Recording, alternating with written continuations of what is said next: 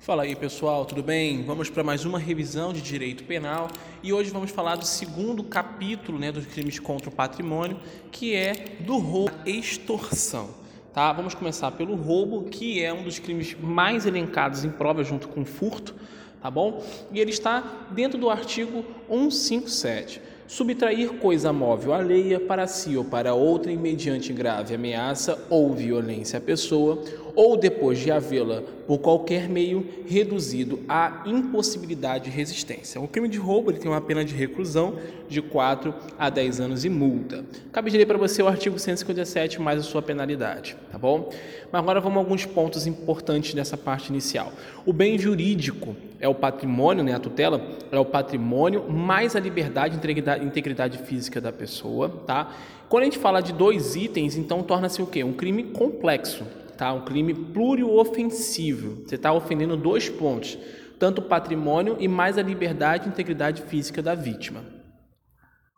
Agora, vamos falar dos elementos do tipo. Né? Elementos do tipo: o núcleo é o próprio verbo, como normalmente a gente já sabe, objeto material é a coisa ou pessoa, e o elemento normativo é uma coisa alheia.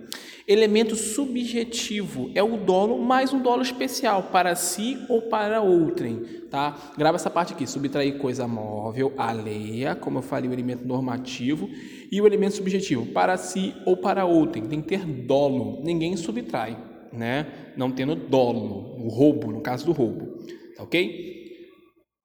Falando isso, vamos agora falar das formas de roubo, tá? É o que normalmente mais cai dentro dessa parte desse crime.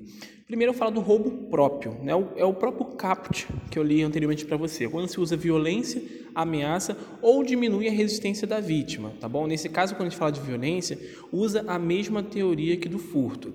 E aí, algumas questões bem importantes sobre roubo. Não precisa da posse mansa e pacífica do objeto roubado.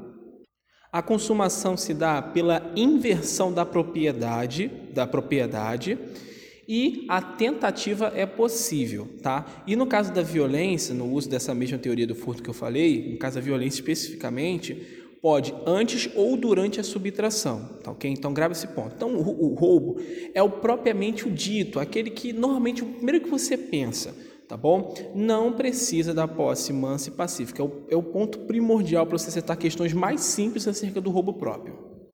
E como tem um próprio, existe também o roubo impróprio, que está no parágrafo primeiro. Vamos lá, vou ler para você aqui. Na mesma pena, grave isso: o próprio e o impróprio têm a mesma pena. Na mesma pena, incorre quem?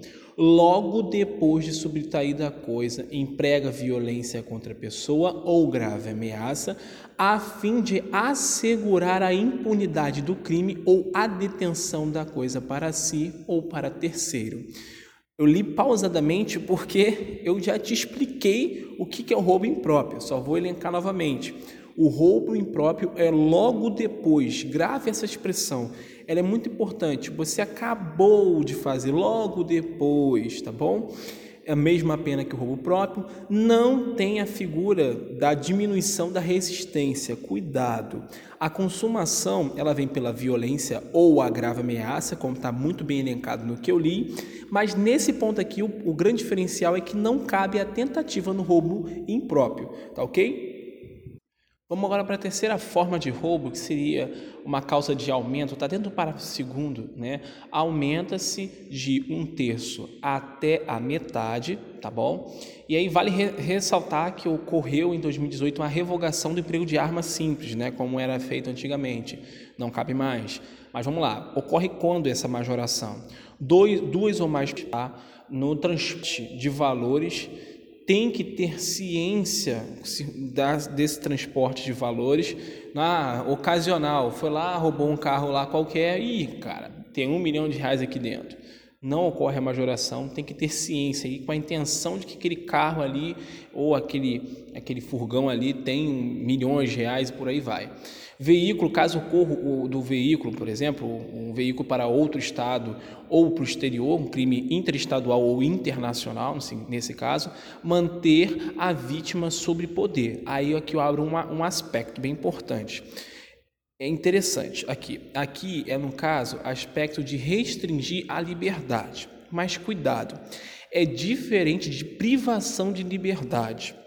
Grave isso para sua prova. Quando a gente fala mais de privação, a gente vai lá para a extorsão mediante sequestro, que é o artigo 159, que inclusive iremos falar posteriormente.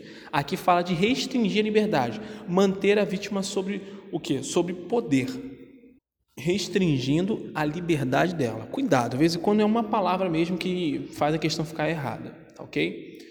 E temos uma causa bem interessante, que é a a sexta, né, das cinco, seis menos um que foi revogada, é, se a subtração for, for de substâncias explosivas ou de acessórios que, conjunta ou isoladamente, possibilita sua fabricação, montagem ou emprego, tá bom? Nesse caso aqui é um objeto material. Isso foi elencado em 2018, é muito novo. Já vi boas questões para quem está em 2019, né, fazendo bastante questões. Eu já vi algumas bem legais e tem caído aí. Agora que a gente terminou essa parte do parágrafo, parágrafo 2, vamos falar do parágrafo 2A, tá ok? Quando a pena aumenta-se de dois terços. É mais uma forma de majoração, só que separada e é, foi inserida também em 2018. Na primeira parte, fala quando? Se a violência ou a grave ameaça é exercida com emprego de arma de fogo. Arma de fogo, tá ok? Porque existe um grande risco de ocorrer crime maior. Isso aqui é um, é um ponto meu que eu estou destacando. E se há a destruição ou rompimento de obstáculo mediante emprego de explosivo ou artefato análogo que cause perigo comum. Por exemplo, vamos explodir um caixa 24 horas. É um, é um, é um aspecto, tá ok? Porque a explosão é um meio para subtrair, certo? Mas a violência é tamanha e classifica-se como roubo, tá ok?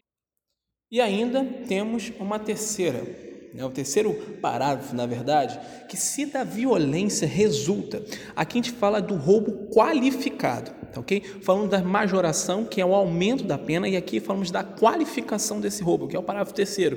Resulta o quê? Lesão corporal grave, a pena é de reclusão de 7 a 18 anos, e se resulta da violência, morte, a pena é de reclusão de 20 a 30 anos e multa, vamos para os dois, tá? Então esse aqui é o crime, se eu não me engano, é o crime mais grave elencado dentro do Código Penal, que é o crime que fica de 20 a 30 anos, ou seja, a pessoa vai ficar muito tempo presa, porque foi bem grosseiro o crime.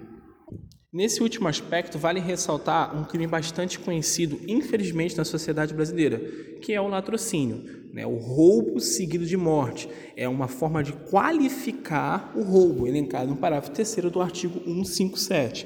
Mas eu queria destacar para vocês um, um, ponto bem interessante dentro da parte do, do roubo, desse, desse roubo seguido de morte, o latrocínio.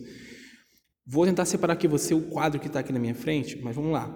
Subtração barra é, morte, resultado, tá bom?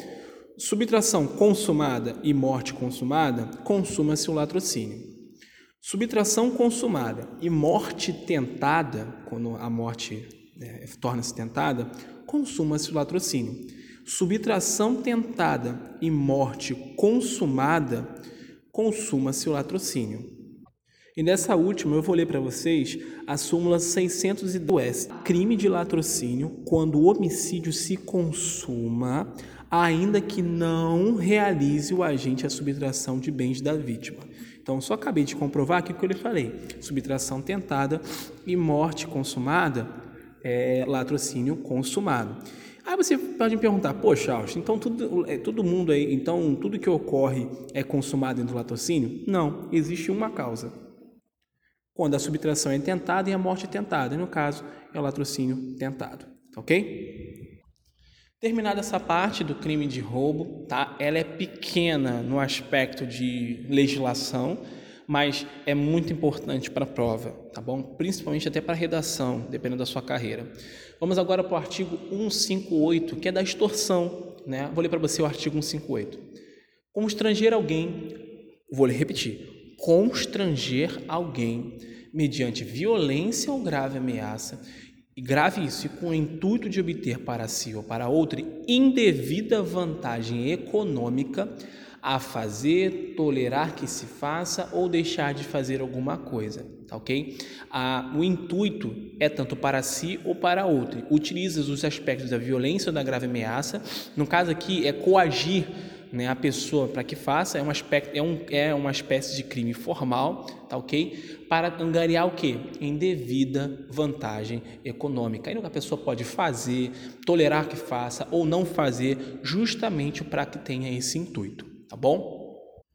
Vamos falar agora dos aspectos mais internos, objeto jurídico, o patrimônio mais a pessoa, tá ok? É, aqui a gente fala também de um crime complexo ou pluriofensivo.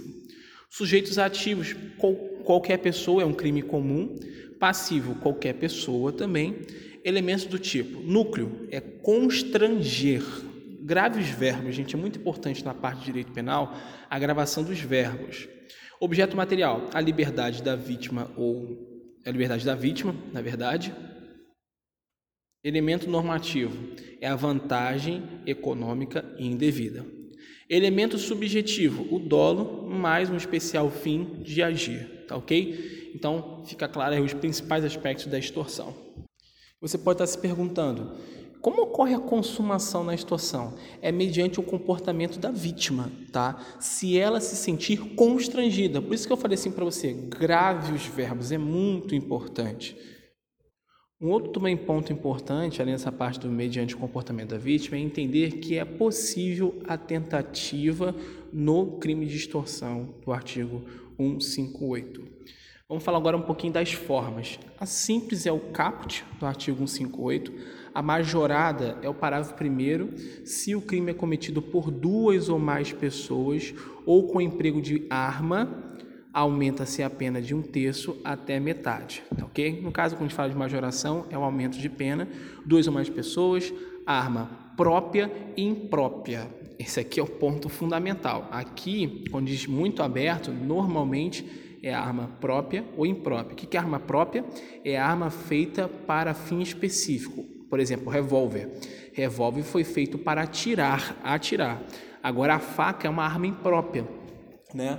Ela não foi feita para matar as pessoas, ela foi feita para cortar alimentos, cortar uma carne não humana e por aí vai, tá ok? É, a forma qualificada, está né, tá dentro do parágrafo 2 aplica-se a extorsão praticada mediante violência ou, ou, violência ou disposto no parágrafo 3 do artigo anterior. Né? No caso, vamos lá, lesão grave de 7 a 8 anos e morte de 20 a 30 anos, que no caso também é um crime hediondo. Falando na questão de hediondez, esqueci de falar lá no latrocínio, quando a gente falou daquela parte do, do resulta, né, de 20 a 30 anos, a gente está falando de um crime hediondo. Tá? Eu esqueci de falar isso, mas é, é muito importante. Outra qualificação da, da, extorsão é o parágrafo terceiro, né? E aqui é um, uma questão importante separar para você. Porque aqui é o que? O sequestro relâmpago, tá bom? É muito importante essa parte para você entender. Vamos lá. O parágrafo terceiro, ele fala sim do sequestro relâmpago, que é uma forma qualificada de extorsão, tá bom? Mas a gente, de novo, eu ressalto para você o seguinte: a restrição de liberdade. Vamos ler aqui o texto. Se o crime é cometido mediante a restrição de liberdade da vítima e essa condição é necessária para a obtenção da vantagem econômica, a pena de reclusão de 6 a 12 anos, além da multa. Pare aqui. Você precisa da vítima. Você restringe a liberdade para o quê? Conseguir o intuito da vantagem econômica indevida, ou seja, sequestro relâmpago. Agora que é o ponto mais importante dessa parte. Vou continuar lendo para você. Se resulta lesão corporal grave ou morte, aplica-se as penas previstas no artigo 159, parágrafo 3 o segundo e terceiro. E aí a gente fala de um outro crime, dentro do, de um crime, tá bom? Que é extorsão mediante sequestro, tá ok? Se ocorrer a privação mais a lesão grave ou morte, entra na extorsão mediante sequestro. Cuidado, cuidado. Isso tudo é para você acertar questão em prova. Então, estou sendo bem cuidadoso com essa questão. Agora, pense o seguinte: ah, como eu consigo separar? Essa questão de dizer assim, você depende da vítima, você precisa da vítima, é a condição necessária que a vítima. Sequestro relâmpago, restrição de liberdade, 6 a 12 anos, ponto. Agora, de tudo isso gerou lesão grave ou morte, meu amigo, teve a privação, desculpa, extorsão mediante sequestro, tá bom? E aí é importante destacar esse ponto para você. Já que a gente já falou um pouquinho da extorsão mediante sequestro, vou falar agora do artigo 159, né, que é da extorsão mediante sequestro. Vamos lá. Vou ler primeiro para você a, a lei pura.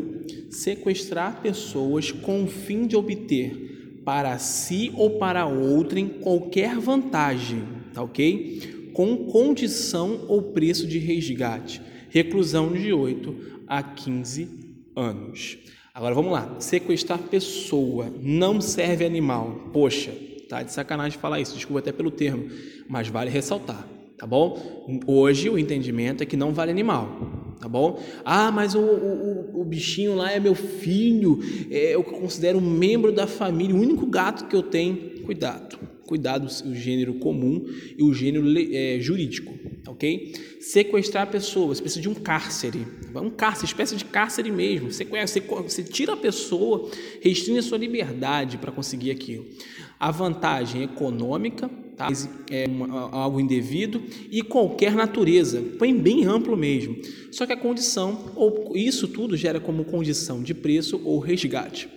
Objeto jurídico crime complexo, como acho que só estou falando de crimes complexos até agora para você, dessa parte, desse áudio, ou crime é, pluriofensivos, mais de uma ofensa. Né? Sujeitos ativos, qualquer pessoa, passivos, qualquer pessoa. É, aí no caso, a gente está falando do quê? De crimes comuns. Né? Elemento do tipo núcleo, sequestrar. Né?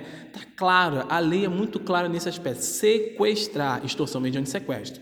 Tá ok? Objeto material, a pessoa, elemento normativo, uma vantagem econômica qualquer.